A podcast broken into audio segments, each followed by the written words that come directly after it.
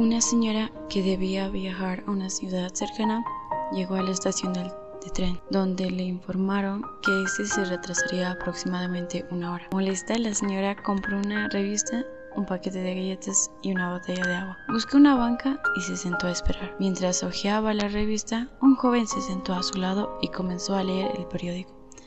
Sin decir una sola palabra, estiró la mano, tomó el paquete de galletas, lo abrió y comenzó a comer. La señora se molestó.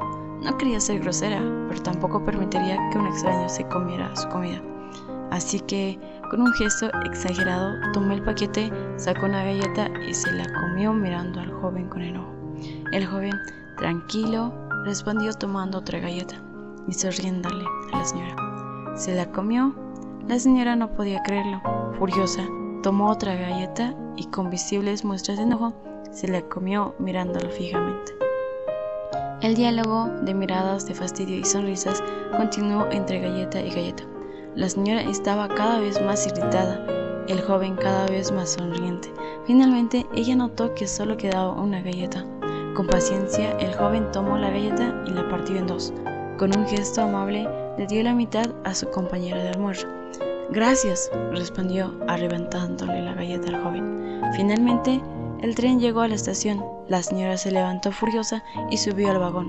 Desde la ventana vio que el joven continuaba sentado en el andén y pensó, qué insolente y qué maleducado. ¿Qué será de nuestro mundo a cargo de esa generación tan grosera? De pronto sintió mucha sed por el disgusto. Abrió su bolsa para sacar la botella de agua y se quedó estupefacta cuando encontró allí su paquete de galletas intacto. Todo este tiempo el joven le estuvo compartiendo sus galletas.